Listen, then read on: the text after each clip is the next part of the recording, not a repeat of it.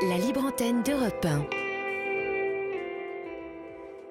Commençons l'émission de la libre antenne sur Europe 1 par Catherine. Bonsoir Catherine. Bonsoir Sana. Bienvenue à la libre antenne. Alors déjà, je voulais vous remercier pour vos émissions, toutes vos émissions, aussi bien celles d'Olivier que les vôtres. Euh, chaque, euh, chaque intervenant est différent, mais il y a toujours une émotion, il y a toujours une force, il y a toujours l'apport d'informations, il y a toujours une écoute, il y a toujours la recherche de solutions, il y a toujours de l'aide. Et ça, c'est extrêmement précieux. Je vous écoute euh, principalement en podcast. Ah, d'accord. Euh, oui, parce que je n'ai pas de radio. oui, je vous écoute en podcast. Euh, donc je choisis mes, mes thèmes, je choisis très voilà, bien. mais le soir, mais le soir, voilà, le soir Bon. euh, en m'endormant. C'est votre Et, petit euh, moment à vous. C'est mon petit moment à moi, euh, voilà, de partage, euh, de voilà, de- d'écoute.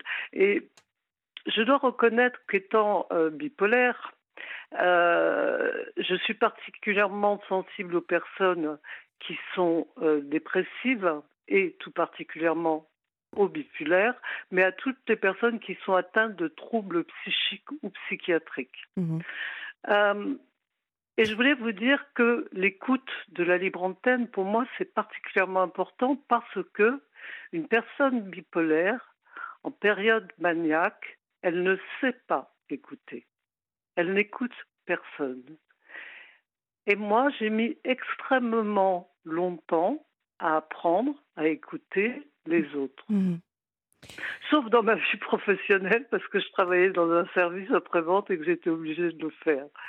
Alors Catherine, déjà merci infiniment pour, euh, euh, pour euh, nous partager donc euh, vos ressentis. Vous allez également nous, nous raconter et nous partager votre parcours de vie euh, en tant que bipolaire. Euh, je voulais donner également des nouvelles d'Anthony. Alors je ne sais pas si vous avez écouté l'émission jeudi dernier. Nous avons euh, presque terminé, mais pas tout à fait, avec un appel d'Anthony qui n'allait vraiment pas bien. Euh, Anthony nous a appelé jeudi pour nous dire qu'il voulait se suicider, qu'il avait déjà même fait une tentative. Il est bipolaire également. Euh, il nous a dit qu'il se sentait seul, inutile, qu'il n'avait plus d'espoir. euh, voilà, il, n'était vraiment pas bien. Nous avons essayé de le rappeler. Nous l'avons maintenu en fait en ligne. Nous avons essayé de, le rappeler parce qu'il a, a raccroché. Et en fait, nous n'avons plus de nouvelles d'Anthony. Donc voilà. Ah, on me dit qu'aussi. Ah, bon, ça me rassure. Voilà.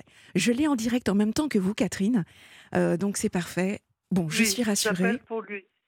Très bien. Sana, j'a- j'appelle à cause de lui. Ah, Parce que j'ai entendu son podcast, parce que j'ai vu dans le podcast euh, 10 août, 9 minutes, un bipolaire. Je me suis dit, qu'est-ce que c'est que ça? En 9 minutes, ce monsieur a parlé de sa bipolarité. Qu'est-ce qui se passe? J'ai écouté, j'ai entendu une voix jeune et je me suis dit, ce n'est pas possible à l'heure actuelle qu'un jeune homme euh, ne, ne soit pas aidé, ne soit pas protégé par rapport à cette maladie. Moi, j'ai dans mon entourage un homme qui a 29 ans et qui est stabilisé depuis plus de 5 ans. Hmm. Aujourd'hui, il existe énormément de choses pour stabiliser. On connaît cette maladie.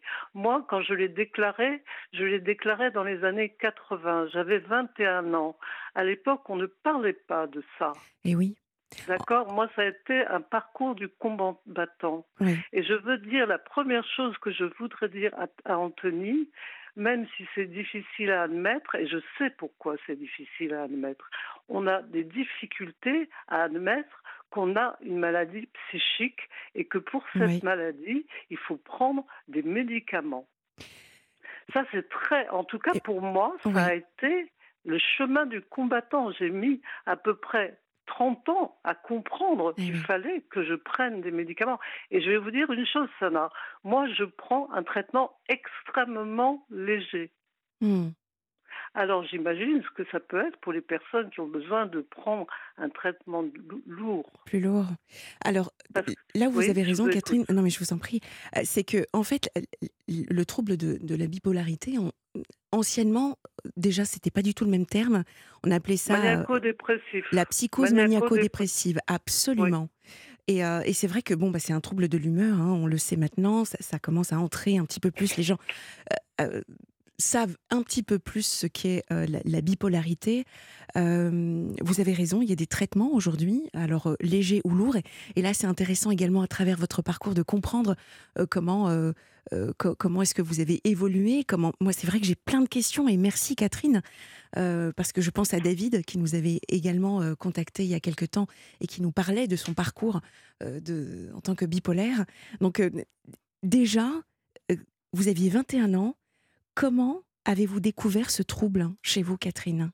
Ah, je, Alors, je vous dis, ma première dépression, c'est 21 ans, mais on m'a prononcé le nom de maniaco-dépressif, j'avais plus de 30 ans. Oui.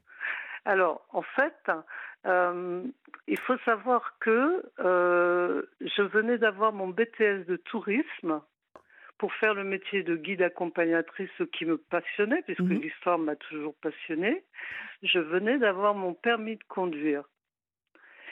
Et est-ce que parce que tout d'un coup, j'étais plus dans des structures, euh, il fallait se lancer dans la vie professionnelle, je ne sais pas, tout d'un coup, paf, dépression, au lit, je me lève plus. Ah oui. D'accord. Et ma mère, ma mère, qui était quand même une femme qui est toujours, elle a 95 ans, mhm. une femme assez énergique, au bout de quelques jours, me dit bon écoute, euh, voilà, alors le papier euh, de ta chambre il est sale, il était euh, plastifié, donc tu vas me nettoyer tout ça. Bon, et elle m'a sorti de là comme ça. Mais après, c'est revenu régulièrement.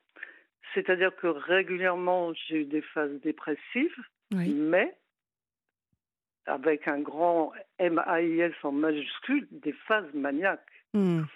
Et les phases maniaques sont des phases extrêmement dangereuses qui vont vous, vous vous mettez en danger et non seulement plus personne ne vous comprend autour de vous, que ce soit la famille, les amis, les amours, le travail, le travail bien sûr. mais vous-même, vous êtes perdu. Vous ne savez plus qui vous êtes. Alors, Catherine, est-ce que vous voulez bien nous, nous donner euh, un exemple concret ah de, bah, de, phase maniaque? Et est-ce que vous avez également connu la phase hypo, hypomaniaque? Alors, euh, Qu'est-ce que vous entendez par hypomaniaque Alors, on va d'abord commencer par la phase maniaque et puis ensuite, on, parlera de, la phase hypomaniaque pour ne pas perdre également nos, auditeurs. Donc, concrètement. J'ai dû, en connaître une parce que j'ai été euh, en psychiatrie une fois dans ma vie. Donc, ça doit être ça, l'hypomanie. Euh, donc, euh, bah écoutez, il y en a une qui s'est traduite euh, tout bêtement euh, par le fait que je me suis retrouvée mère célibataire, mhm. c'est-à-dire que j'avais 24 ans. j'avais, il faut savoir qu'en période maniaque, eh bien, on est sexuellement relativement débridé, et ça ne me correspondait pas du tout. Comment vous dire? J'ai découvert euh, l'amour physique à 20 ans. Oui. Donc, j'étais pas quelqu'un de précoce, hein, c'est le moins qu'on puisse dire. Mais tout d'un coup, en période maniaque, en l'espace de, très peu de temps, je pouvais avoir un certain nombre de partenaires. D'accord? Mhm. Et étant donné que je prenais ma pilule, à l'époque, on allait voir un gynécologue, enfin une femme, et elle m'avait rien expliqué sur la mini pilule, et moi j'ai dû l'oublier de la prendre, enfin je ne sais pas, je me suis retrouvée enceinte. Pour tout arranger, j'ai fait un déni de grossesse. Ah oui, d'accord. D'accord. Ce qui fait que j'ai découvert ma grossesse, bien que j'ai été voir ma gynécologue au bout de trois mois, mhm. parce que je trouvais qu'il y avait, voilà, mais bon, j'avais plus mon cycle depuis un an. Donc voilà. Donc je vais la voir et elle me dit, euh, elle me dit, on va faire un test euh, qu'on appelle ça hormonal. Et le test hormonal à l'époque prend pas mal de temps.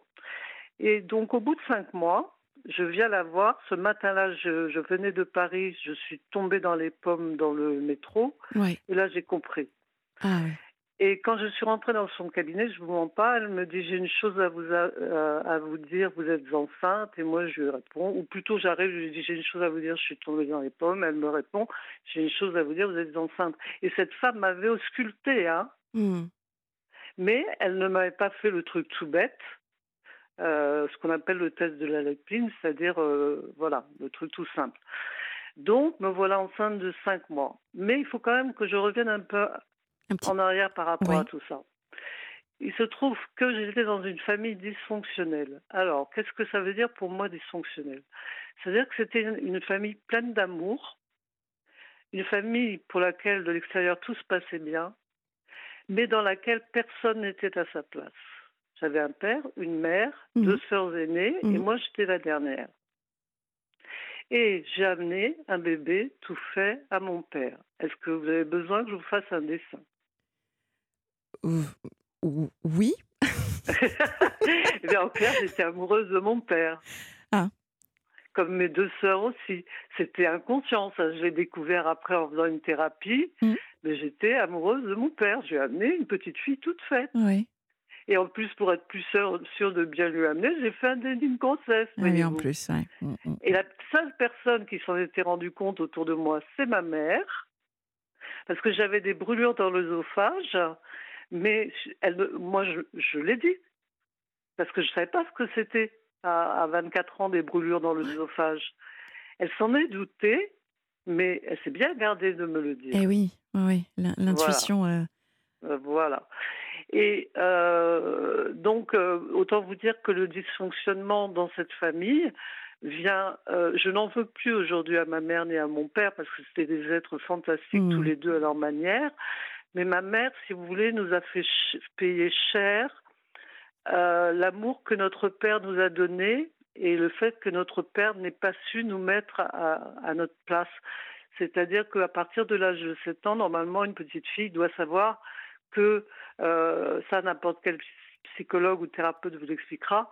Bon, son père, bon, c'est l'amour de sa vie, mais que sur cette terre, euh, ben, il y a des milliards d'hommes et que son père Il y en et a son d'autres. père, Voilà, elle il ne faut pas y toucher. Voilà. Eh oui. voilà. Et mon petit papa, qui, qui n'a jamais euh, été incestueux, hein, on est bien d'accord, était incestuel. C'est-à-dire qu'il ne savait pas nous mettre à la bonne place. Oui, je comprends. Et notre mère, par contre, elle, euh, n'a pas su de- faire de nous des femmes. Mais elle, elle était pleine d'angoisse, de peur, euh, de plein d'autres choses. Voilà. Et elle nous l'a fait payer toute notre vie, et encore maintenant. Mais ça, c'est encore autre chose. C'est encore autre chose. Ça, Tout ça, ça, pour ça- vous dire que vous pourrez nous Oui. appeler euh, pour nous en parler sur une prochaine. euh, Effectivement, Voilà. voilà. Donc, Mais euh, c'est important dans la, dans la bipolarité parce Mm, que mm. un jour, un psychiatre euh, relativement tôt, euh, quand j'ai été consultée en hôpital de jour, je devais avoir 27 ans, m'a dit la bipolarité, c'est inné et c'est acquis. C'est-à-dire que vous avez ces mélanges chimiques qui vous privent de dopamine. Euh, alors, j'ai pas les termes, hein, les, les neurocapteurs, euh, le, le- le cerveau- euh, oui, neurotransmetteurs, voilà, Mm. pardon, euh, qui vous privent de notamine à, à certains moments. Et puis à certains moments, vous avez un excès de dopamine Mm. ce qui fait que vous faites des, des phases maniaques. Ça, d'accord. Et On est d'accord hypomaniaque également. Donc hypomaniaque, c'est également ça, c'est c'est des, des phases d'euphorie, d'irritabilité, de, de, de Ah, vraiment, euh, j'en fais, ah, j'en fais régulièrement. voilà, de- de- grande estime de soi, où on, est, on se pense vraiment euh, une- un Le roi pouvoir du absolument. Oui. Donc c'est ça Mhm. l'hypomanie en fait. Voilà. Et, et donc, euh, mais oui, moi j'étais sûre de pouvoir conquérir le monde. Mm. euh, dans- en phase d'hypomanie. Et donc, pour revenir à ce que je vous disais, j'ai vécu donc cette, Grossesse? Cette grossesse, mais ce que je vous ai pas dit, c'est que quelques années avant, à l'âge de 21 ans, j'ai été violée. J'ai été violée, Dieu merci, après avoir connu, euh, on va dire, euh, euh, un amour normal, Mm. mais j'ai été violée et je l'ai désolée. oublié jusqu'à l'âge de 40 ans, Ah oui, donc c'est revenu comme un boomerang. Donc vers les 40 ans.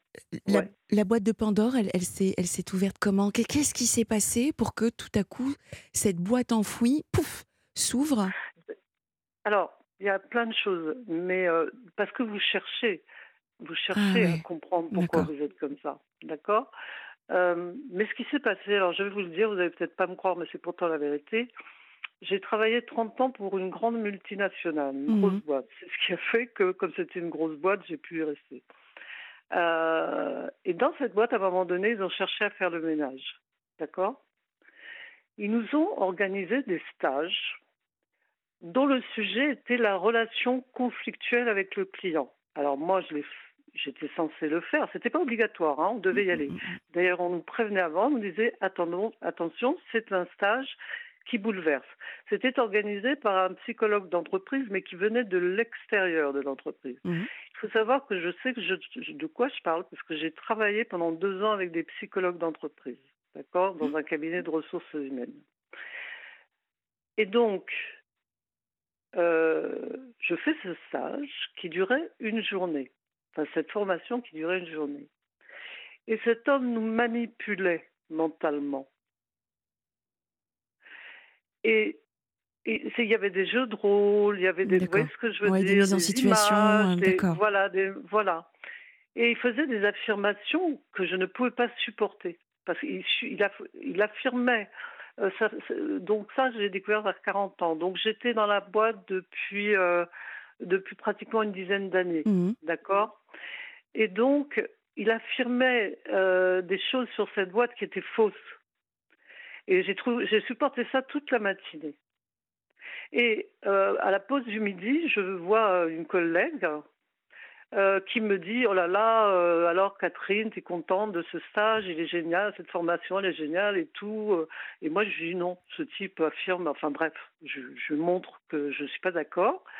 Et elle me dit, mais si, il faut que tu restes cet après-midi, tatati, tatata. Donc, je retourne au charbon, comme on dit. Et là, j'y vais. Et à un moment donné, il dit le mot de trop. Il dit le mot de trop. Il nous dit, je vous affirme que c'est vrai, dans cette entreprise, vous êtes sous le doigt de Dieu. Est-ce que vous vous rendez compte? Est-ce que vous vous rendez compte? Et il faisait comprendre aux gens que s'ils n'étaient pas bien dans cette boîte, il fallait qu'ils s'en aillent. Alors qu'il est extérieur. Ah, Alors qu'il est, voilà. C'était dit tout en, tout en finesse, tout en. Voilà, mais moi j'avais j'avais j'avais plus de 40 ans, donc j'entendais les choses. Euh, c'est pas comme quelqu'un qui a 25 ou 30 mm. ans ou 19 ans, bon bref. Et donc, tout d'un coup, je je l'ai interpellé et je lui ai dit, tout en réalisant ce que je faisais, c'est ça qui est dingue. Et là, je me suis, j'étais en hypo. Euh, en hypomanie à ce moment-là. Oui. Je dis, monsieur, je ne peux pas vous laisser dire ça. Ce que vous dites est faux. Et tout d'un coup, il, me regarde comme si j'étais euh, un déchet. Hein. Il me dit, vous, taisez-vous. Euh, genre, toi, tu as un problème. Et là, à ce moment-là, je n'ai pas pu faire autrement que de quitter la salle et de partir. Et au moment où j'ai passé la porte, je me suis souvenu de mon viol. Ah, d'accord. de ce viol. Et quand je suis arrivée en bas de l'escalier, je pleurais tellement fort que plein de personnes sont venues. Euh, hmm. On m'a emmené voir mon responsable qui m'a tout de suite dit mets-toi en arrêt. Et après, je suis allée consulter un, quelqu'un qui faisait de. De l'hypnose, peut-être? Non, de la. De l'MDR De l'acupuncture, mais ah sans aiguille. D'accord. Et euh, cette personne, la première fois, n'a pas pu me toucher. Hmm. Ce n'était pas possible. Et tout est revenu. Et il m'est revenu aussi qu'à un moment donné, la première fois où j'avais été hospitalisée en psychiatrie, figurez-vous que j'avais aidé une personne qui s'était fait violer. Ah oui. C'est-à-dire, euh, j'ai aidé une personne qui s'était fait violer sans me souvenir que mmh. moi-même je m'étais fait violer. J'ai été témoin de moralité de cette personne à son au procès parce que le type a été ah coincé.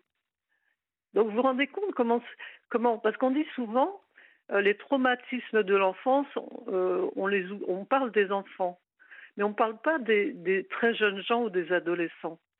Et moi, j'avais 20 ans quand je me suis fait violer. Voilà.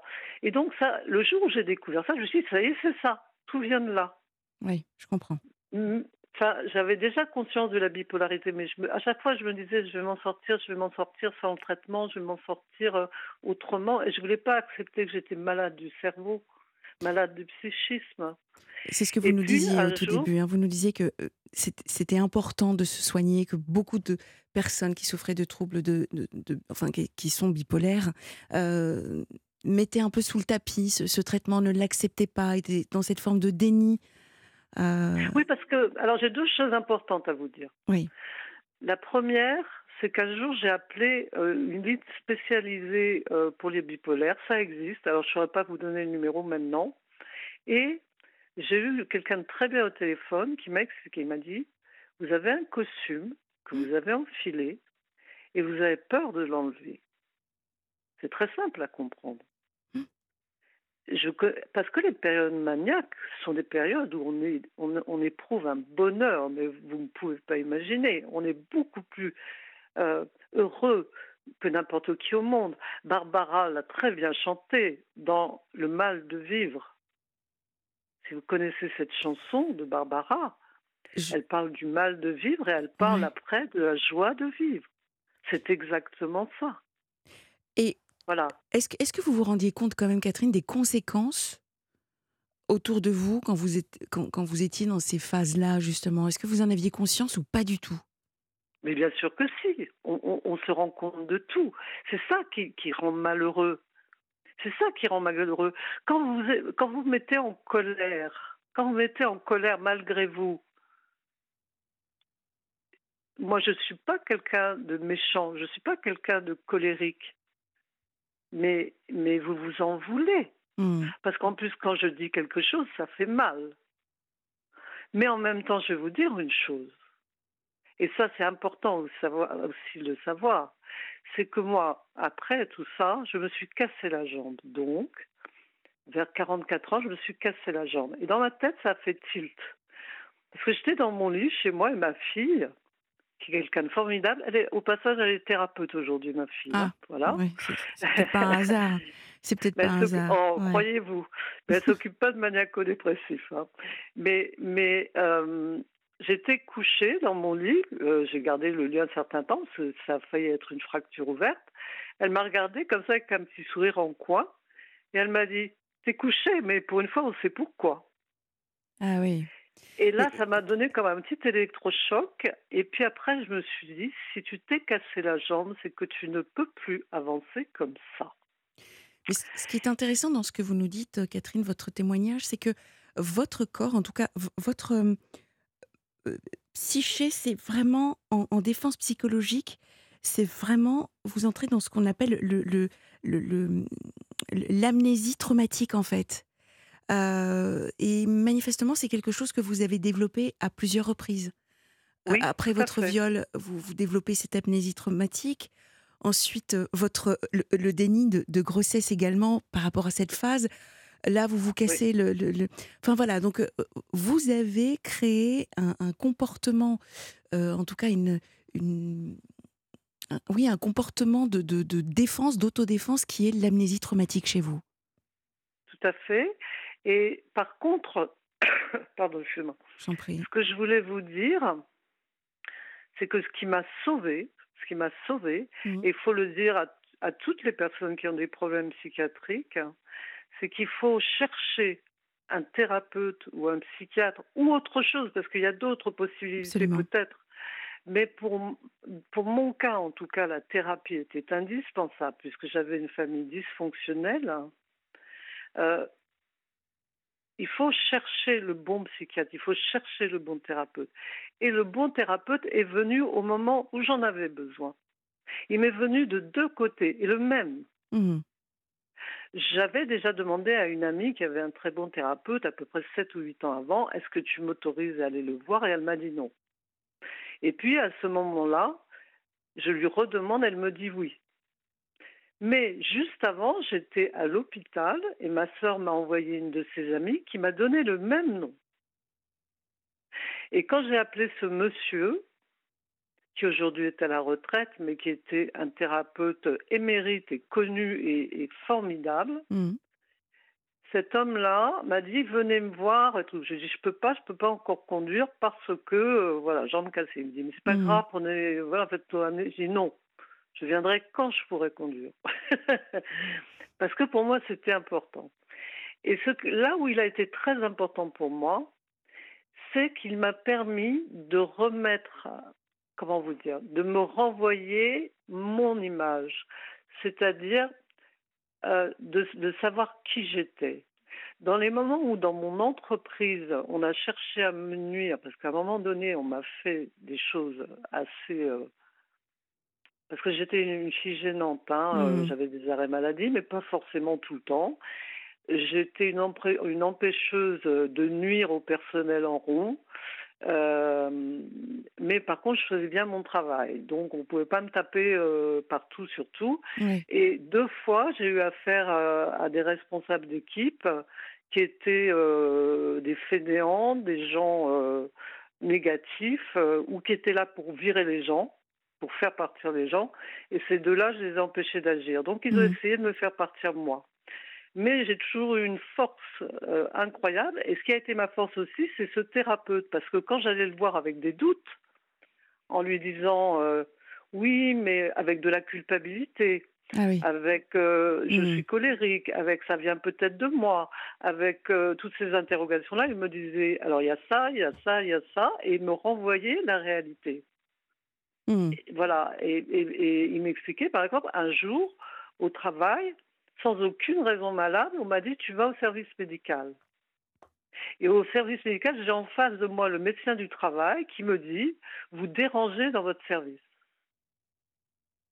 Oui. Et là, ce jour-là, comme je me remettais à peine d'une phase maniaque, je faisais tout ce que je pouvais pour justement ne pas faire de vagues et tout. Le soir, je suis restée, je crois, deux heures dans mon bain à pleurer. Cette personne-là, ce soi-disant médecin-là, m'avait bousillé. Heureusement, le lendemain, j'ai vu mon thérapeute, je lui ai expliqué. Et mon thérapeute m'a dit, première chose, vous pouvez dénoncer ce médecin à l'ordre de médecin. Deuxième chose, vous pouvez aller porter plainte contre votre entreprise. Troisième chose, vous pouvez signaler ça aux, aux ressources humaines. Quatrième chose... Oui, Voilà. donc il y avait une bonne liste euh, qui Ah ouais, non, oui. non. Et Mhm. moi, moi, après, j'ai fait tout de suite comprendre au management que stop. Voilà. Alors Catherine, Donc- puisque vous parlez de, de- de- du travail, hein, euh, Mhm. quand on est bipolaire, et vous avez travaillé dans les ressources humaines, manifestement, Euh, Euh, non, ça non pendant, pendant deux ans seulement. deux. Après, j'étais dans un service après-vente. J'ai passé 25 ans dans un service après-vente. Selon vous, femme d'expérience et concernée, quand on est bi- bipolaire, euh, faut-il le signaler à une RH ou pas? Alors, Selon vous, hein, là c'est votre avis. moi, alors moi, je vais vous dire ce qui s'est passé pour moi. Il y a toujours un moment, pardon, il y a toujours un moment où vous allez avoir des réactions où vous allez pleurer, parce que moi, j'ai beaucoup pleuré. Euh, je n'ai jamais insulté ni agoni qui que ce soit dans le cadre de mon travail. Mhm. D'accord? Parce que j'étais suffisamment intelligente pour ne pas le faire. Et suffisamment forte pour ne pas le faire. Euh, Vous, oui. On a pourtant essayé de m'y pousser, hein, je peux vous le dire. Euh, J'ai dû parfois, entre quatre yeux, le dire à certains responsables pour une chose toute bête, pour organiser mon planning, pour pouvoir aller voir mon thérapeute. Parce que vu les horaires que je faisais, qui étaient des horaires qui changeaient régulièrement, avec des jours de repos qui changeaient régulièrement, une thérapie est quelque chose qui doit être régulier. Et vous ne pouvez pas faire une thérapie le dimanche. Et je travaillais tous les jours de la semaine. Oui. J'ai été obligée de le dire. Mhm. Euh, maintenant, moi, je pense que la, la chose principale à éviter pour un bipolaire, c'est les travails stressants.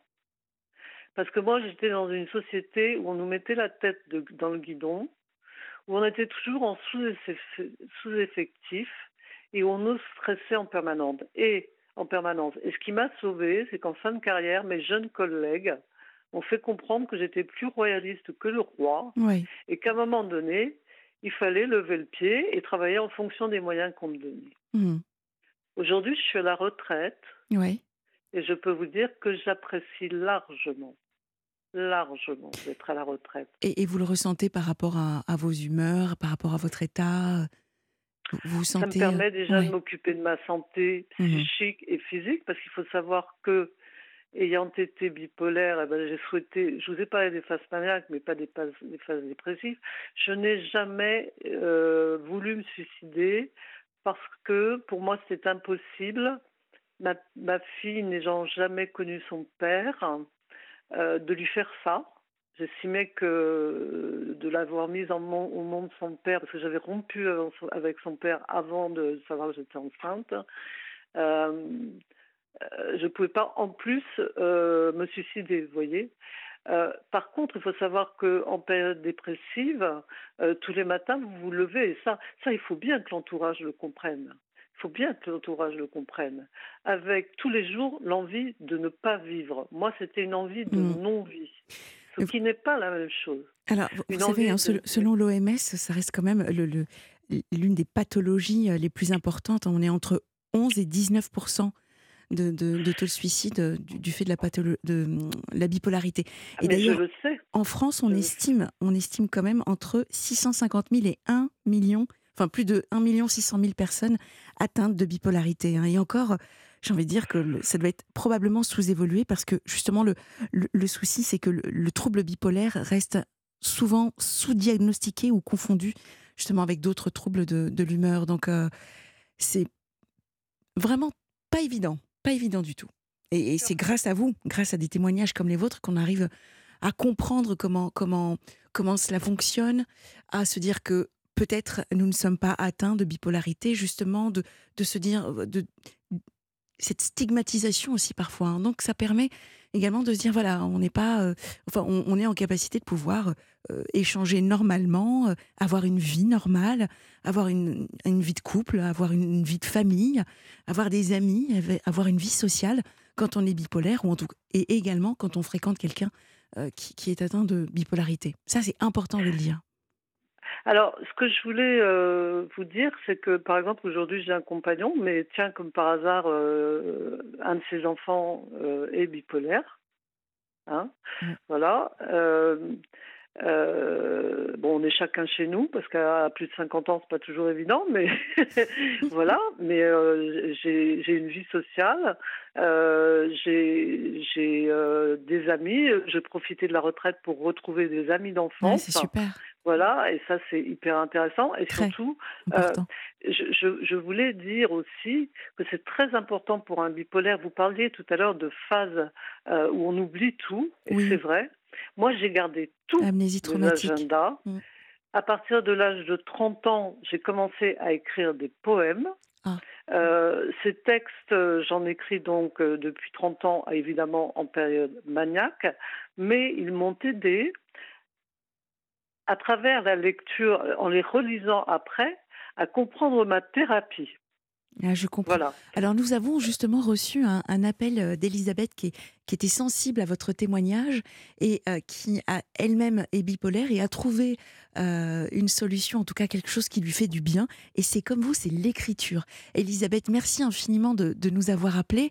Et donc elle, nous, elle a expliqué à, à Raphaël que en fait, à travers l'écriture et de partager ce qu'elle écrivait, eh bien, euh, ça lui permettait de, de se sentir beaucoup mieux et plus épanouie euh, euh, face à la maladie. Bien sûr, Et oui. bien sûr.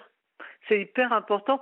Moi, j'ai- une amie euh, qui est dépressive. Je ne crois pas qu'elle soit bipolaire, mais euh, euh, régulièrement, elle est à la terrasse d'un café. Je ne vais jamais la déranger quand elle, elle fait ça. Et elle écrit, elle écrit, elle écrit, elle écrit. Et, et écrire, c'est très important parce que ça vous permet euh, de revenir en arrière, de comprendre des choses. Bien Alors, sûr. tout le monde n'a pas envie d'écrire. On, On pourrait aussi peut-être Mm. prendre un, dic- un dictaphone, hein, pourquoi pas, ou peindre, ou s'exprimer, exprimer la chose. On peut fabriquer des choses avec ses mains. Moi, je fabrique beaucoup de choses de mes mains aussi. Oui, J'adore ça. Euh, et et, euh, et j'ai écrit des textes sur le viol, j'ai écrit, mais on ne sait pas que c'est sur le viol, ça se voit pas. J'ai écrit des textes euh, sur le racisme, j'ai écrit des textes sur la guerre, j'ai écrit des textes drôles sur des petits animaux drôles, Mhm. écrit des textes sur les enfants, j'ai écrit des textes sur l'amour, j'ai écrit des textes pour mes amis, j'ai écrit des textes en espagnol, j'ai j'ai écrit des textes sur la susceptibilité, sur la colère, sur voilà. Et, et, et quand je sur mes chats aussi, Ouais. voilà, parce que la ronronothérapie euh, c'est quelque chose de formidable. Ah oui. Voilà, et la wawa thérapie aussi, je pense que c'est très Enfin, bien. les Donc, animaux de façon. euh, Mm. Alors, euh, un chat, mais vous savez, un chat, quand vous n'êtes pas bien, moi j'ai eu un chat, chat noir, formidable, avec une petite tache blanche quand- comme ils ont dans le cou très souvent. Et ce chat-là, Théo, euh, quand j'étais pas bien, il était sur moi. Point. Mm. Voilà. Euh, c'est le seul de mes trois chats qui ait fait ça. Mais lui, Voilà. Donc ça, ça, ça, vous faisait du bien également. Alors après, c'est vrai qu'il y a beaucoup, beaucoup de solutions euh, psychocorporelles qui, qui, qui, nous aident hein, à, à, nous sentir mieux. On, tellement, on, on le rappelle tellement. jamais assez.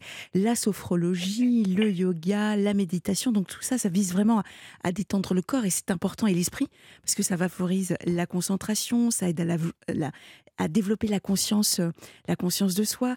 Ensuite, vous avez également euh, euh, bah, le, le, tout ce qui est en lien avec le corps, donc kinesthésique, euh, tels que la danse, le, le qigong, le, le tai chi. Alors ça, ça vise à, à, à harmoniser l'énergie vitale, à, à, stimuler la circulation sanguine, à exprimer sa créativité, comme ce que vous étiez en train de nous expliquer, euh, chère Catherine. Euh, voilà, et puis le, les massages, le, shiatsu, le, rolfing. Euh, donc tout cela, c'est extrêmement important pour, par exemple, relâcher les tensions muscula musculaires. Donc reprendre contre, conscience avec son esprit, son corps. Oui.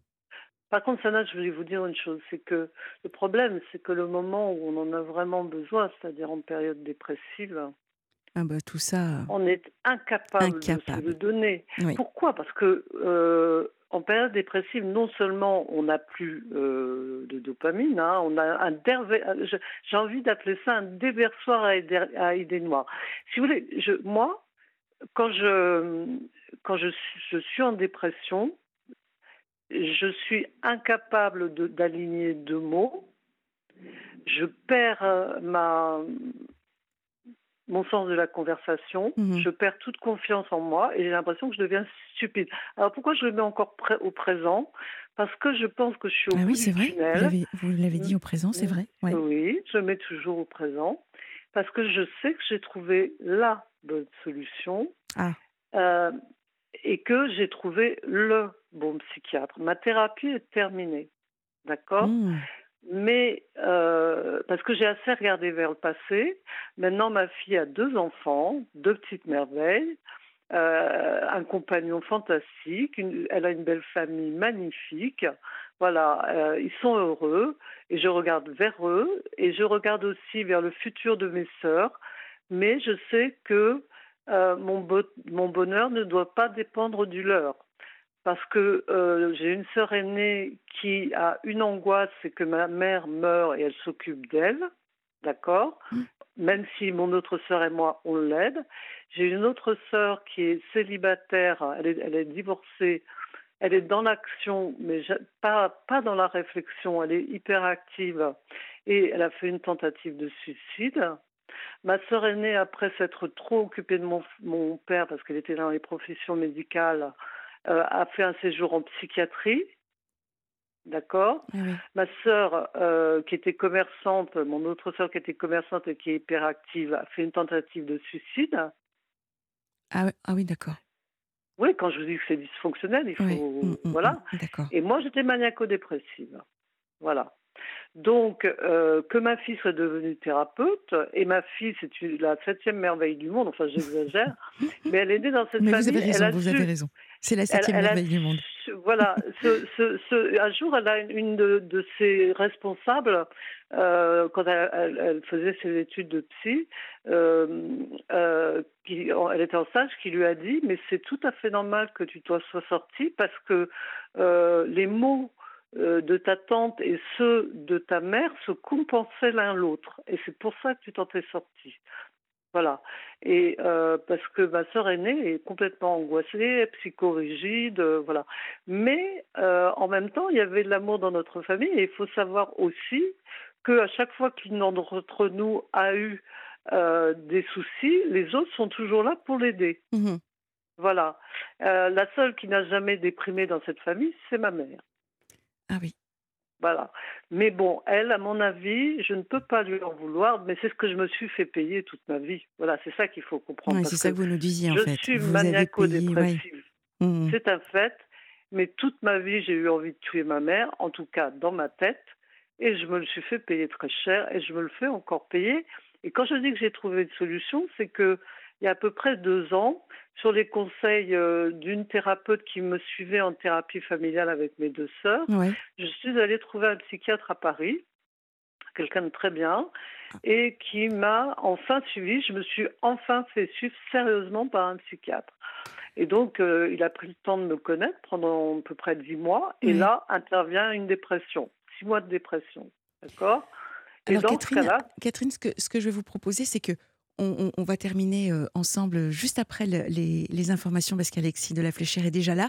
Et je vous, recommanderai un petit bouquin pour, euh, pour euh, développer et, euh, et faire en sorte que l'on retrouve justement ces sensations de dopamine, de sérotonine, enfin ces quatre hormones euh, du bonheur et, et du plaisir. Donc on, on se retrouve euh, juste après sur Europe 1. À tout de suite. merci.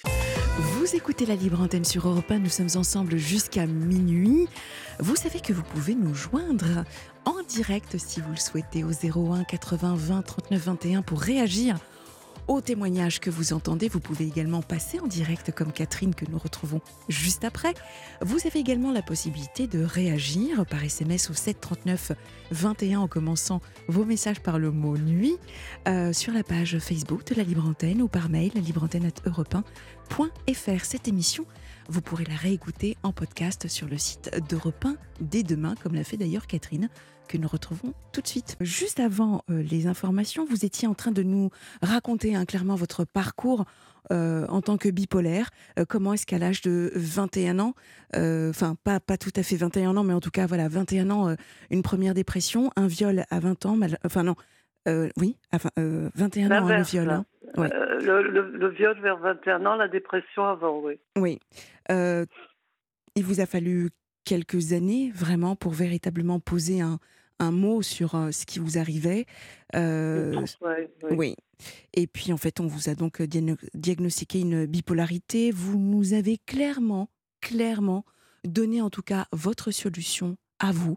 Ce qui a été une rampe de lancement en ce qui vous concerne, c'est d'être tombé sur un excellent thérapeute qui a su trouver les mots, qui a su également vous expliquer ce qui vous arrivait, euh, qui a été euh, manifestement plus que compétent euh, pour vous euh, parce qu'il a euh, répondu à, beaucoup beaucoup d'interrogations que vous vous aviez, que vous traversiez également.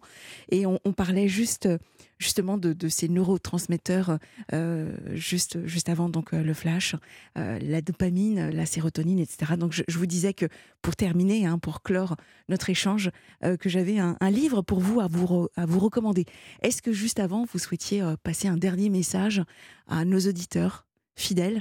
Qui nous écoutent et qui sont euh, peut-être Alors, soit je- atteints je voulais- ou qui côtoient quelqu'un Je de voulais bipolaire. dire euh, une dernière chose. J'avais commencé à vous expliquer.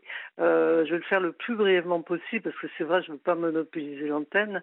euh, que mon psychiatre, moi- moi, j'avais été euh, hospitalisée en psychiatrie une fois quand j'étais relativement jeune, et je m'étais dit plus jamais ma vie, de ma vie, je serai hospitalisée en psychiatrie. Et en fait, c'était une erreur.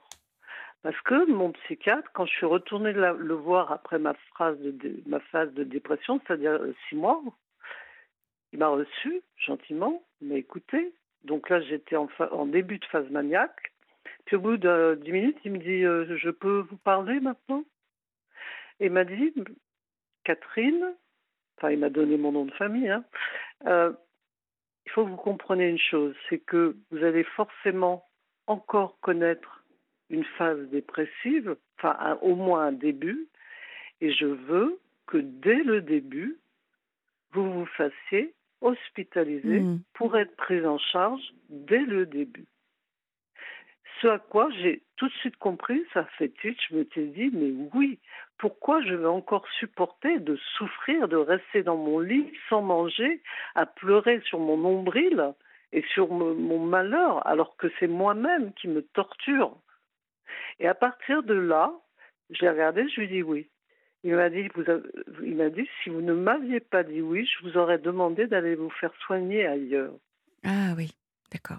Vous comprenez le- Oui, je- le- je comprends. le- le- l'histoire? Je comprends. Alors, euh, la dernière chose Allez, une à, dernière. effectivement, à, à dire, euh, à, dire euh, euh, à toutes ces personnes qui souffrent, n'ayez pas honte euh, d'avoir cette maladie ou une maladie psychique. Mm. Vous pourriez être diabétique et être obligé de prendre des médicaments à vie.